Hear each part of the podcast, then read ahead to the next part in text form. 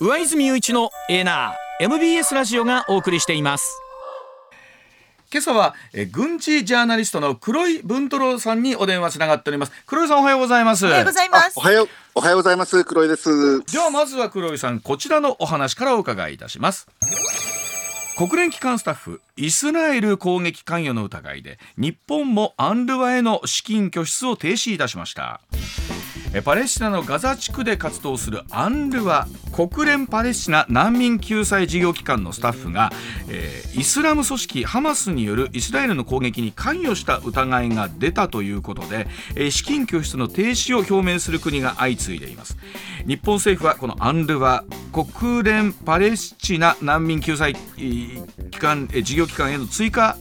の資金拠出を一時的に停止すると発表していて、はい、えー、これで停止をしたのはアメリカや日本を中心にこれまで10カ国を超えましてガザ地区での支援の継続が危ぶまれる事態となっていますがさあこのニュースも週末出てきましたけれども黒井さんどんなふうにご覧になってますでしょうか？はい、えー、まあそのハマスとイスラエルの問題なんですけれども、はい、まあこういった問題が出てきまして、これイスラエルが出してきたんですが、はい、まあそれにまあなんて言いますかね、えー、まあ、要は政治的なあ、まあ、駆け引きといいますか、そういった問題なんですけれども、その中でやはり懸念されるのは、はい、まあ、どちらの言い分がいいとかっていうのは、またもちろんそういうのあるんですけれども、これによって、えー、そういったお金が止まってしまうとですね、アンドワっていうのは今、ガザの人たちに実際命綱の状態でしてね、はい、そこもう今、もう混乱の極みですから、普通のそのその他の NGO の援助とかがなかなか機能しない中で、アンドワにまあ生活がかかっている人が非常に多いわけですね。えー、ですから、これを止めるという脅しをかけるというのは、非常にその、まあ、彼らの、なんとか人道的な問題が大きいと思いますね。はい、あのまあ国連もちろんいろんな機関ありますけれども、このアンドワという国連パレスチナ難民救済事業機関というのは我々なんかちょっとまだ馴染みが薄いところもあるかなと思ってるんですけれども、どういう機関なんですか？これは改めてですけれども。はい、うん、あのこれはですね、えー、まあもうもうちょっと歴史の話になっちゃうんですけれども、もともとそうあの第二次世界大戦が終わる頃までですね、うん、えー、この場所っていうのはイギリスの、まあえー、任当地だったんですね。はいはい、でそこをまあ独立させるときに国連があ要はパレスチナ文化財団っていってそのまあパレスチナ人の国とイスラエルを作りましょう、まあユダヤ人の国を作りましょうっていうのを許可したわけですね。うんはい、で、えー、それに基づいてイスラエルが自分たちの国を作ったんですけれども、その時に全部取っちゃったわけです。うん、で、えー、それはあのまずいっていうんで、国連の決議でもって、えー、そのパレスチナの難民をイスラエルに戻すか、はい、あ戻すまでの間、戻るまでの間はあ国連で、えー、支援しましょうということでできたのがアンルワですね。もう日本も支援始めて70年ということになるみたいですけどもね、ね。歴史ありますけれども。うん、うんはい、ですから、その、まあ、お金かなり必要になってくるんですけれども、はい、あの、アンラの特徴の一つとしては、いわゆるその国連予算よりも、各、そういったその支援ですね、個別の国の支援のお金の方が、まあ、大きいということで、まあ、特にまあアメリカは大きかったんですけれども、まあ、他にもヨーロッパの国とか日本もかなり出してるんですが、えー、そこが止まってしまうとお金が止まる、お金が止まると今はとにかく食料であったりですね医薬品であったりそういったものが止まってしまうということで非常にどうなるんだと、まあ、ちょっと止めないでほしかったなというふうに私は思います。一方でこの国連の職員が、えー、そのイスラエルの攻撃に関与した疑いがあるということなんですが、この辺りも我々見てるとなんかすごいびっくりするんですけれども。はい、あの、まあ、アンドはですね、まあ、実際のところ、おそのガザのですね、まあ、行政機構になってるんですね、実際のところ、うん、まあ、国がないもんですから、で、えー、その、あの、アンドアと、あと、まあ、ハマス、うん、それからパレスチナ自治当局とですね、うん、まあ、いくつかそういった機構が入ってるんですけれども、はいはい、まあ、ある意味、協力し合って行政をこれまでしてきたわけですね。はい、そういったものはあります。で、ハマスのまあ政治部門なんですけれども、まあ、アンドアというのは、まあ、敵対してはいないんで、えー、まあ、別の組織ですけれども、お金を配ったりとか、あとと、あの教育なんかも随分やってますんで、そういったものを協力してやってきたということがあって、えー、でアンルは、まあ、かなりそのそこだけじゃなくて、あの西岸地区であったり、あと他の国に、アラブの国のパレスチナ難民なんかの面倒を見るんですけれども、まあ、ガザだけで大体そのパレスチナの職員がですね、1万3000人ぐらいいるんですよ。そうするとですね、えー、まあ当然その中にはハマスのメンバーもたくさんいるわけですね。はい。で、ただハマスのメンバー、ほとんど多くはですね、えー、いわゆる政治部門の人が多いんですけれども、えー、まあ今回、基地に参加したということは、いわゆるその軍事部門の隠れメンバーだったわけですね。で、軍事部門、ハマスの軍事部門っていうのは、その自分の身分を公表しないんですよ。もともとですね。うん、えー、で、えー、まあ、未公表で、まあ、見つかると、そのイスラエル側にやられちゃうっていうんで、未公表ですから、はい。はい、そういった人たちが入っていって、うん、えー、今回、まあ、12人、えー、それに参加した、基地に参加したんだろうというような、うん、えー、話になっているということですね。でもおっしゃったようにその黒井さんおっしゃるように、うん、えー、命綱ガザの皆さんになってくると、ね、ということになってくるとですけれどもさあ今後のねえー、まあ、えー、昨年の10月からですか続いてますけれども、はい、えー、展開として停戦というお話もなんかこの週末合わせて出てきてたんですけれども、どうなっていきそうですか黒井さん？はい、あの、もうこのアンルワをですね、止めるっていうことは、ちょっと、あの、イスラエル側もしないと思うんですね。っていうのはですね、これ止めてしまうと、えー、いわゆるそのガザの、まあ、いわゆる行政サービス全部止まりますから、ね。はい、あはい、それこそ、その餓死者であったり、うんもうひどいことになりますので、うん、まあそこまではおそらくできないですから、どっかの段階でこれ復活するとは思うんですけれども、うん、あのー、そこまでにもですね、そういった人道的な問題ってのは出てくるだろうなということですね。うん、で、イスラエル側としては、そのイスラエルの中の、まあ、いわゆる強硬派の人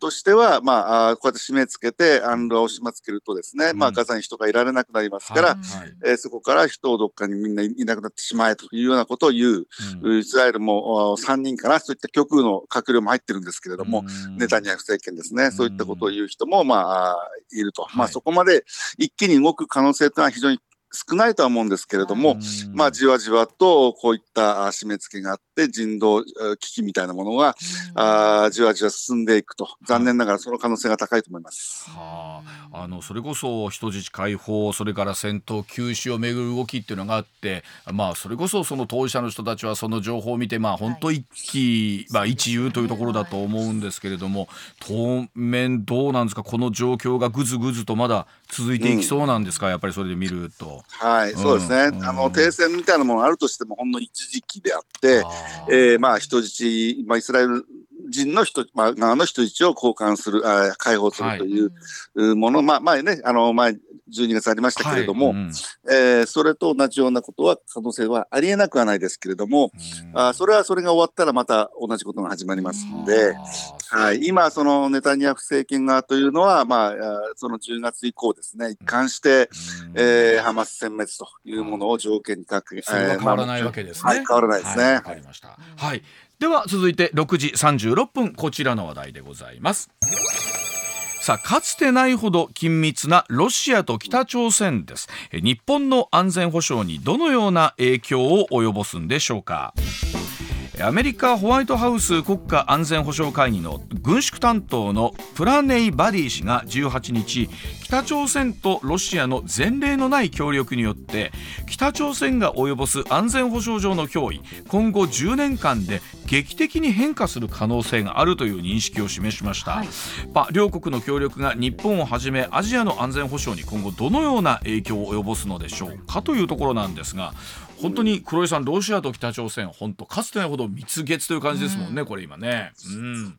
そうですね。あの、まあ、北朝鮮はもともとですね、えー、自分たちを守ってくれる親分って言いますかね、はい、後ろ盾が欲しいですから、はい、まあ、中国とロシア、はい、この2カ国が、まあ、彼らにとっては、まあ、命綱なわけですね。で、えー、ずっと宗派を送っていたんですけれども、まあ、プーチンがですね、まあ、そのウクライナで、えー、いろいろ屈強に立ってますもんですから、ああじゃあ、いいだろうっていうようなことでですね、まあ、北朝鮮を、まあ、優遇、まあ、するようになったという流れがありますね。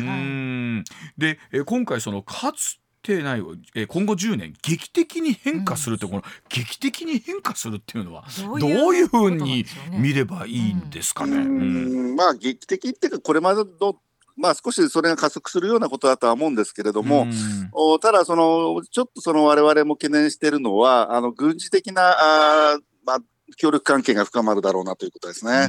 えーまあ、特に、えー、北朝鮮がそういった砲弾であったり、はい。えー、もそういった武器をですね、えー、ロシアに供与すると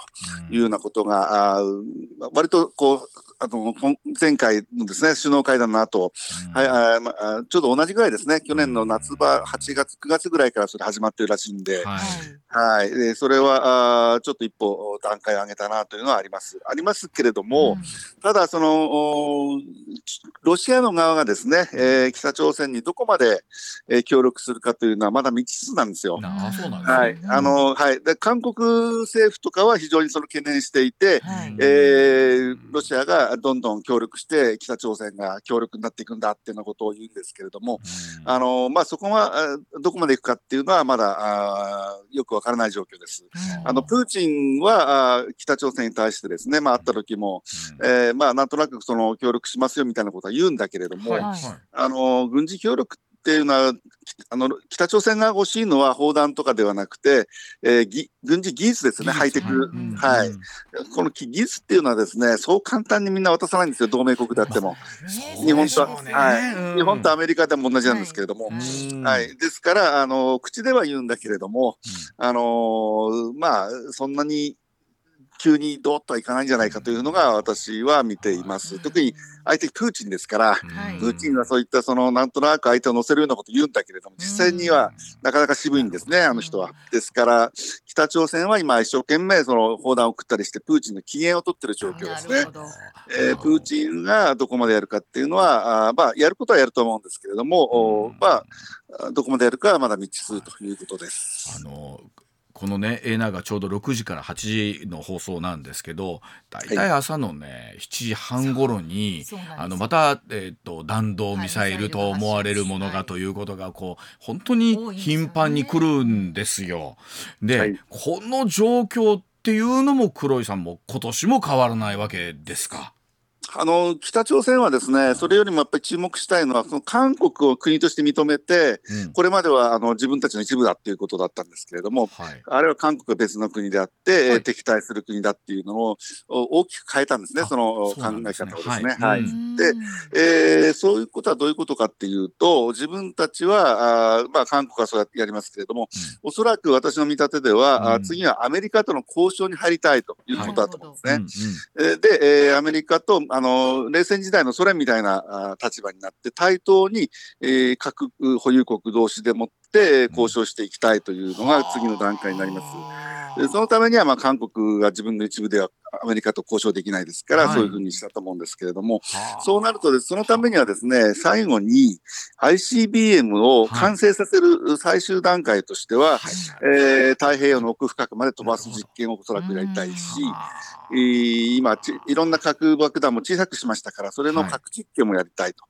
い。うことなので、はい、えー、核実験と ICBM の実験というのを、えー、次の段階、最後にですね、えー、もうもうできる段階まで来てますから、あ。それをやって、えー、アメリカと、まあ、最終、自分たちはアメリカに負けないぞっていうところまで持っていくと。いうことなので、飛ばすとなれば日本のを通過することになります。はあ、となってくると今の話聞いてると、うん、さらにそれは加速させてくるというかもっと回数も何なら増えてくる可能性もあるということなんでしょうかね。はい。あの十分にあると思いますね。うん、えー、でそうなって強くなっで、まあ、彼らはその北朝、えーと、韓国と戦争すぐしたいわけではなくて、はい、えー、アメリカと対等の立場で次やってくると。今までは、あの核とミサイルが不十分でしたから、アメリカと交渉するしたいふりをしながらですね、まあ、しないわけですね。すると不利ですから。ですから状況が変わってということで、えー、大きく、まあ、今回その韓国を国として認めたっていうのは、金正恩がそのスケジュールに入ったんではないかなというふうに私は見ています。とはいえ日本はですね、はい、飛んでくるたんびに遺憾であるとしか強い強い遺憾を表明する以外できないわけですもんね。あの、うん、できないですね、あの、はい、アメリカでも今はもうどうしようもない状況になっています。その軍事的にあの攻撃するわけにもいかないですから、核、はい、核持っちゃってますんでね。ですから、これからはですね、まあ、日本も、まあ、交渉に乗っかっていくというような形にならざるを得ないという。これあの北朝鮮はやっぱりアメリカにとって十分な脅威になりうるんですか？あのじゅそうですね、まあ、アメリカと北朝鮮、そうは言っても戦力全然差がありますから、アメリカの方はまだそれほどそういったその危機感はないとは思うんですけれども、あのまあ、核ミサイル、ICBM を持ってしまえばですね無視はできないということにおそらくなっていくし、はい、ただ、まあ、次の政権が誰になるかにもよるんですけれども、はい、はい、あのーすぐには今、アメリカ側の国内側としては、あ北朝鮮と交渉に入るっていう流れではないですから、うん、えー、北朝鮮側はある程度時間をかけてというのを考えていると思います。なるほど、わかりました。はい、では続いて6時43分こちらでございます。桐島聡容疑者と名乗る人物の死亡が確認されました。1970年代に起きた連続企業爆破事件の一つに関わったとして指名手配された東アジア反日武装戦線のメンバー桐島聡容疑者70歳と名乗る人物が29日の朝入院先の神奈川県内の病院で死亡したということです。この人物胃がんを患いまして今年に入ってから入院していまして警視庁が DNA 鑑定などで確認を急いでいました。さあ黒井さんこの話もこの1日2日でですね、ね、お話がねどんどん進んでまいりまして、はい、昨日の朝ちょうどこの A ナが終わった段階のニュース速報で、えー、この人物が死亡したということニュース速報入ってきました。さあまずはこの一連の流れどんなふうにこのニュース黒井さんご覧になってますでしょうか？はい、はい、あのもう忘れてましたですよね。はい、あの、うんまあ、交番で見たことありますけれども、はい、はい、えー、まあ、こういった人が、まあ、最後にですね、がんで亡くなるとき、まあ、自分で言ったということで分かったんですけれども、はい、えー、まあ、それまでは分からずにということで、うん、えー、まあ、いわゆるその70年安保の後に出てきた、そういった震災国の回帰派の流れの一グループなんですけれども、うんはい、お他のグループよりもですね、いわゆるその爆弾テロに関しては突出した行動力を持っていたグループですよね。うん、えー、ハラハラ時計っていう、そういった、そういった爆弾作り方みたいな書いた本を出したりとか、はいうん、えー、そういったもので有名だったところなんですが、うんうんうん、実はですね、昨日分かったんですけれども、私、あの、この人とで会ったことあるんですよ。え会ったことがある、はい、内田博と当時名乗っていた人物。はい。はい。はい。ちょっとびっくりでしたね。ど、どういうことですか、それ？あのまあ、要するに彼はですね、えー、その後まあ40年ぐらい、えー、その神奈川県の藤沢市に潜伏していたと、はい、そういうことなんですが、まあ、あの私もそういった湘南エリアに住んでるんですよ、ずっとですね。はい、はい、で、えー、その彼がですね、夜とそういったまあお酒が好きで、はい、えー、音楽バーみたいなところに、まあ、行ってたというようなニュースが出てきまして、出てましたよね。はい、うん、はいで、えー、そこの音楽バーでウーヤンと名乗っていたということなんですけれども、はい、私もあのー、時々行くんですよ。そういったところに。で、えー、そこで、はい、あのー、写真見て、おっっていうふうに、ちょっと我々の仲間のびっくりして夜昨日、あのメッセンジャーで回ってきたんですが、はい。あのー、ウーヤン。は分からなかったんですか？全然、全然分からないだから、ウーヤンとして、あの、接してたわけですよね。そうです。はい。ウーヤンっていう人がいてですね、まあちょっと変わった人だったんですけれども、はい。あの、写真見ても間違いないということで、で、えー、他のね、あの、新聞社なんかが、えー、まあ取材に回ってコメント、そのお店の方のコメント取ったりしてても間違いないということで。びっくりでしたね。はい。で実際黒井さん喋ったことがある？そうですね、うん、あのそんなに深くまでは喋ってないんですけれども、もうここ3、4年、4、5年ぐらいは会ってないのかな、うん、もう10年ぐらい前はあ、ね、のよく見かけたんですけれども、うん、あのまあ、あのちょっと声をやり取りしたぐらいはありますが、あのあんまりね、僕と喋ろうとしなかったんですよ、彼は。だからもしかしたら、だから僕あの、はい、ライターだっていうのはそのネタ、ね、まあある種のネタみたいにななってましたんで、はい、えー、それで、えー、ちょっと警戒したのかはそれは分からないですけれども、あいつもねあの上機嫌でニコニコしながらですね、えー、明るいおじさんだったんですが、あんまり自分のこと喋らないし自分からあれバラバラバラって喋るような人ではなかったんですね。あの改めてですけどねこの1970年代中盤ですけれども、はい、えー、この過激派であります東アジア反日武装戦線連続企業爆破事件を起こして、えー、特に75年の4月銀座の韓国産業経済研究所のビルに爆弾仕掛けて爆発させた事件に関わっていたということなんですけれどもこの当時の社会情勢といいますか、うん、えー、まあ、この極左と言われるこの集団に関してなんですけどこれどういう改めてですけど黒井さん背景がこうあったかっていうところを改めてちょっと解説いただきたいと思うんですけれども。はい、うん、あのこの時代いわゆるその60 1969年にですね、はい、その70年安保改定っていうのがありまして、その安保条約をまあ改定していくっていうスケジュールがあったんですけど、それに反対する運動がだっと盛り上がって、学生運動ですね。はい、はい、それが盛り上がったけれども、おまあ、それが収束したって言いますか、あの挫折したわけですね。うんで、えー、そこの後に、じゃあ自分たちは武装闘争していこうとかっていうような、そういったグループがいろいろ出てきて、我々審査欲と呼ぶんですけれども、はい、おまあ現在でしたらば、まあ角丸とか中核とかそういったの残ってますが、うん、そういったグループがいろいろ出てきましてですね、はい、その中の一つに、えー、まあ東京の法政大学のそういったグループを中心にして出来上がったのが、反日、うん、東アジア反日武装戦線というもので、まあそこにいくつか、えー、まあ主流派ではないような人たちが実は集まってきてるんですね、そこは、ね、そうなんですね。はい。うん、まあ、まあ、あの、大きなグループじゃないんですけれども、うん、えー、そこでいろんな爆弾闘争をして、えー、あの、まあ、やっぱり、震災区でも最初注目されたのはですね、あの、いわゆる責任派になっていく人たちですね。はい。えー、あの辺っていうのが大きなあ注目を受けていたんですけれども、うん、おまあ、東アジアグループですね、えー、そういった中で大きな、あとにかく日本のそのまあ、日本の軍国主義みたいなのはいかんとい。うことの、はい、まあ、うん。ちょっとその屈折した思想で、えー、いわゆるその海外に進出する日本企業はだめだっていうことで、はい。うん、えー、抗議していったんですね。で、えー、まあそういったグループやってみんな捕まったんですけれども、主だったグループはその後赤軍日本赤軍がハイジャックをして、はいえー、その時に獄中の換気派を釈放しろっていう、そういうものをやったわけですね、あの人質解放の代わりみたいなことをやって、はい、まあ、それで、えー、もだった幹部はあ出国をするということがありました。で、えーあのボスのそのリーダーだけはね、あの自分は行かないと言って、そのまんま、うん、獄中死、いずれ、うん、後ほどするんですけれども、うん、お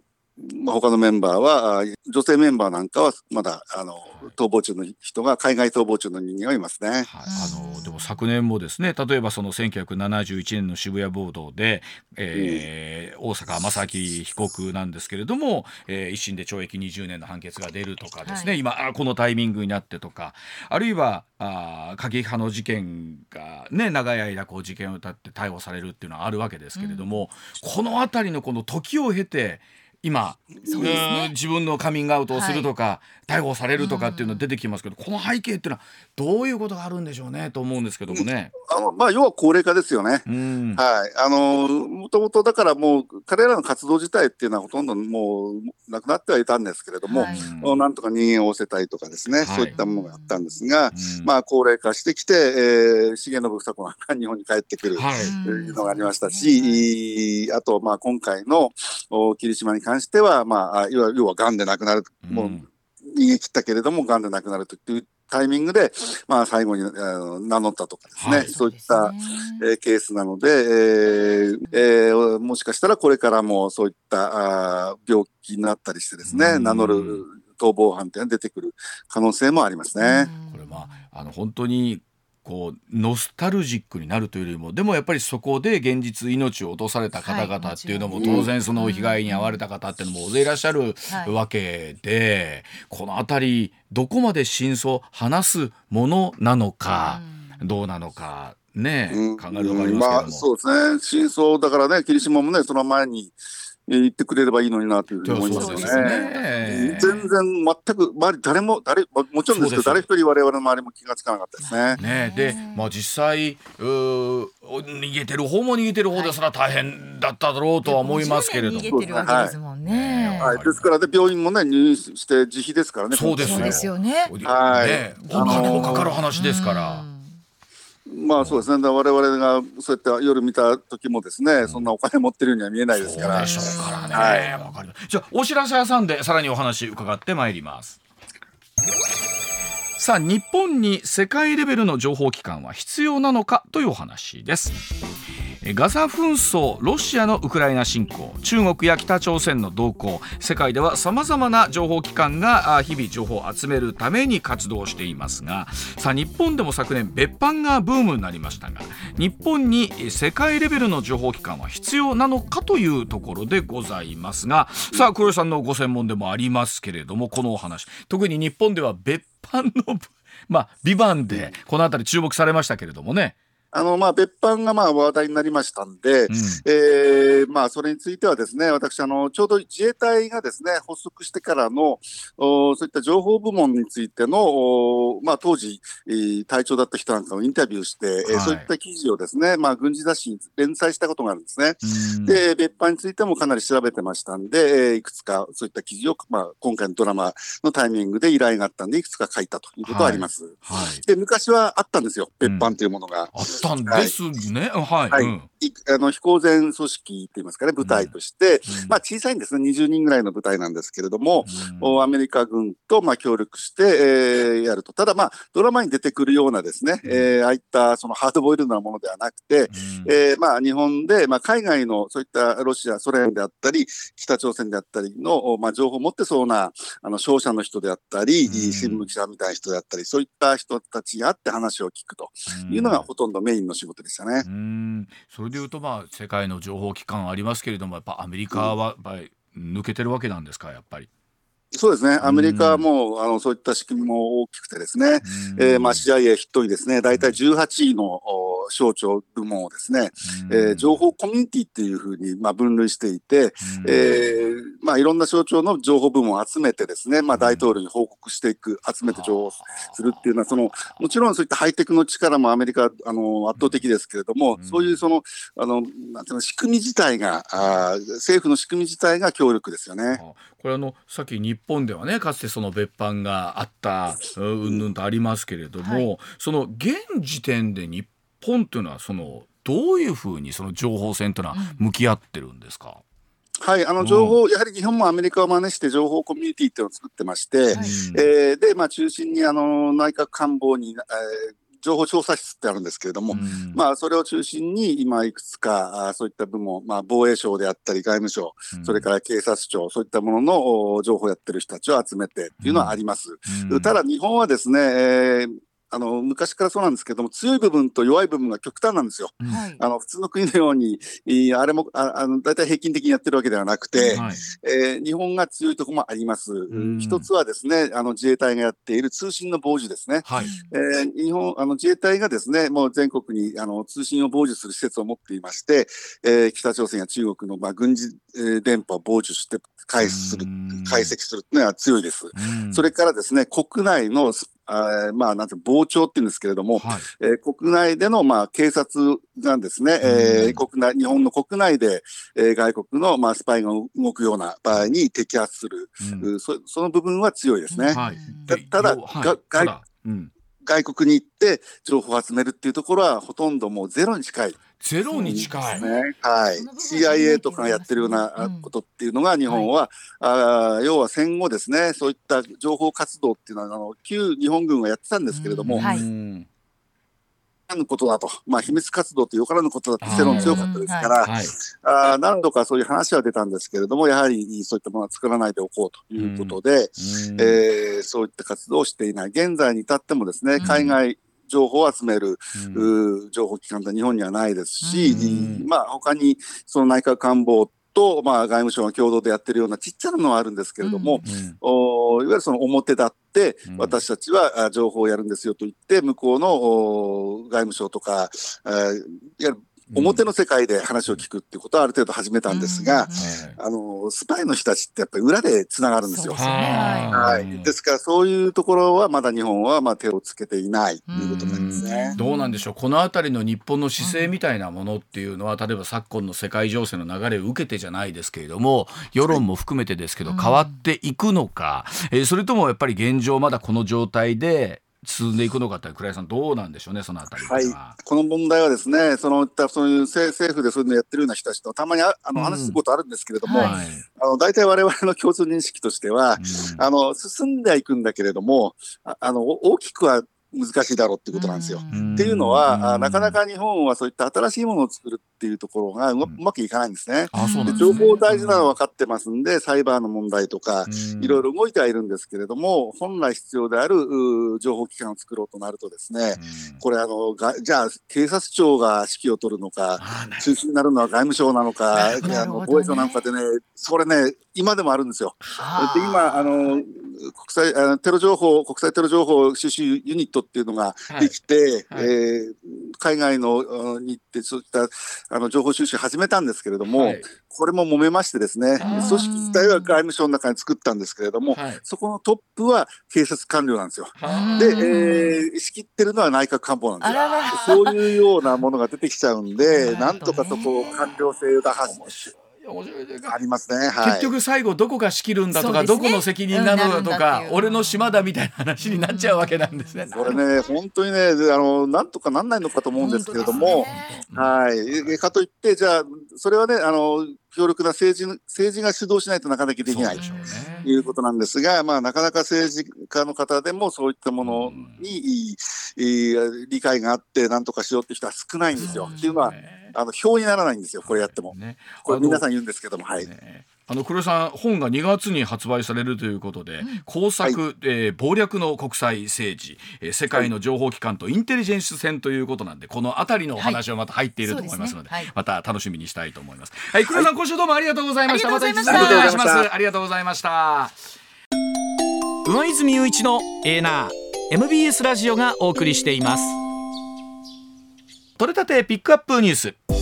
こだわりの朝どれニュースをご紹介。まずは政治の話題です、はい衆参両院の予算委員会は29日自民党派閥の政治資金パーティー収入不記載事件を受け、うん、集中審議を行い、はい、岸田総理は私自身が先頭に立って政治改革の取り組みを必ず実行すると強調、はい、会計責任者と同様の責任を議員に負わせる連座制の導入に関しても自民党として方針をまとめる考えを示しました。やっぱりその抜け穴のないね、はい、うん